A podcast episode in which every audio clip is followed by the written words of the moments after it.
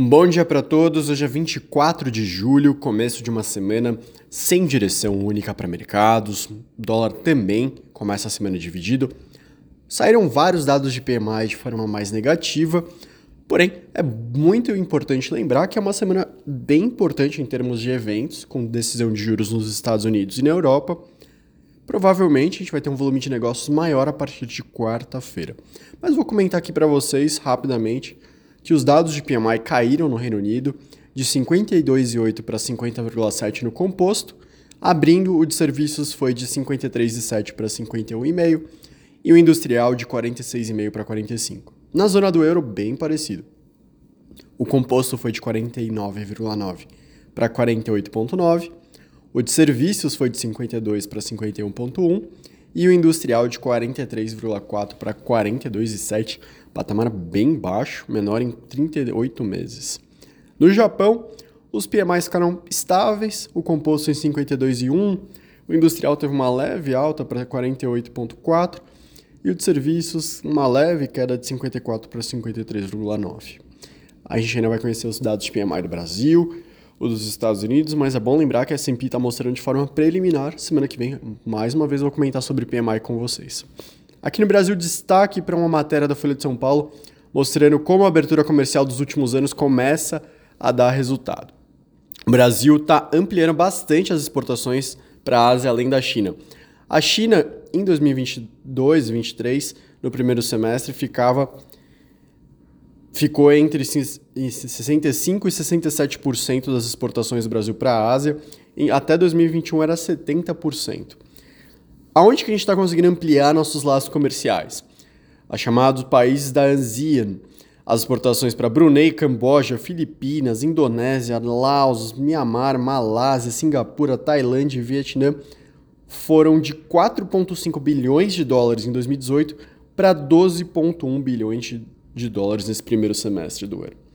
Para a gente ter uma comparação, em Singapura foram 4,4 bilhões de dólares exportados no primeiro semestre de 2023. Para a Alemanha, foram 2,9 bilhões. Ou seja, as iniciativas para ampliar os laços comerciais com a Ásia estão dando muito resultado positivo para o Brasil. Outro destaque vai para a Receita Federal, que, soltou uma nota técnica obtida pelo valor econômico, mostrando que a isenção de importações feitas até 50 dólares vai representar uma perda potencial de arrecadação em 35 bilhões de reais entre 2023 e 2027. Outra matéria do valor fala que a Iguá Saneamento e a AGE devem ser algumas das empresas que vão fazer IPO nos próximos meses. A estimativa do valor econômico é que aconteça no início de 2024, por enquanto as companhias não engajaram bancos de investimento no processo, mas já estão andando com a papelada. Outro destaque positivo aqui para o Brasil a Virgin Atlantic, uma das maiores companhias aéreas do Reino Unido, finalmente foi autorizada pela ANAC. Bom relembrar que eles tinham planos desde 2019 para começar as operações Brasil, por conta da pandemia postergaram bastante, mas agora vão fazer as operações a partir de maio de 2024, voos diários de Londres e são entre Londres e São Paulo. Por fim, só comentando sobre a agenda da semana, Portanto, acompanhar na quarta a decisão de juros do Banco Central dos Estados Unidos, que deve subir em 0,25 a taxa de juros. Muita dúvida sobre os próximos passos, se eles vão falar mais uma vez em pausa, se eles vão falar em continuar subindo juros.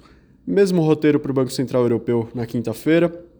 Muitas empresas reportando resultado relevantes, falando primeiro sobre as externas, 3M, General Motors, Alphabet, Visa, Microsoft, Meta, Boeing, Santander, Rio Tinto, Shell, Intel, Mastercard, BNP Paribas e Chevron, dentre muitas outras nos próximos dias. FMI também salta aquele relatório de perspectivas da economia mundial que costuma movimentar bastante. No Brasil tem o IPCA 15 amanhã, o IGPM apenado continua na sexta e a temporada de balanços ganha força com Vale, Carrefour, GPA, Açaí, Santander, Gol, Multiplan, Uzi Minas e Hiper. Qualquer dúvida nos avisem. Bom dia para todos e até mais.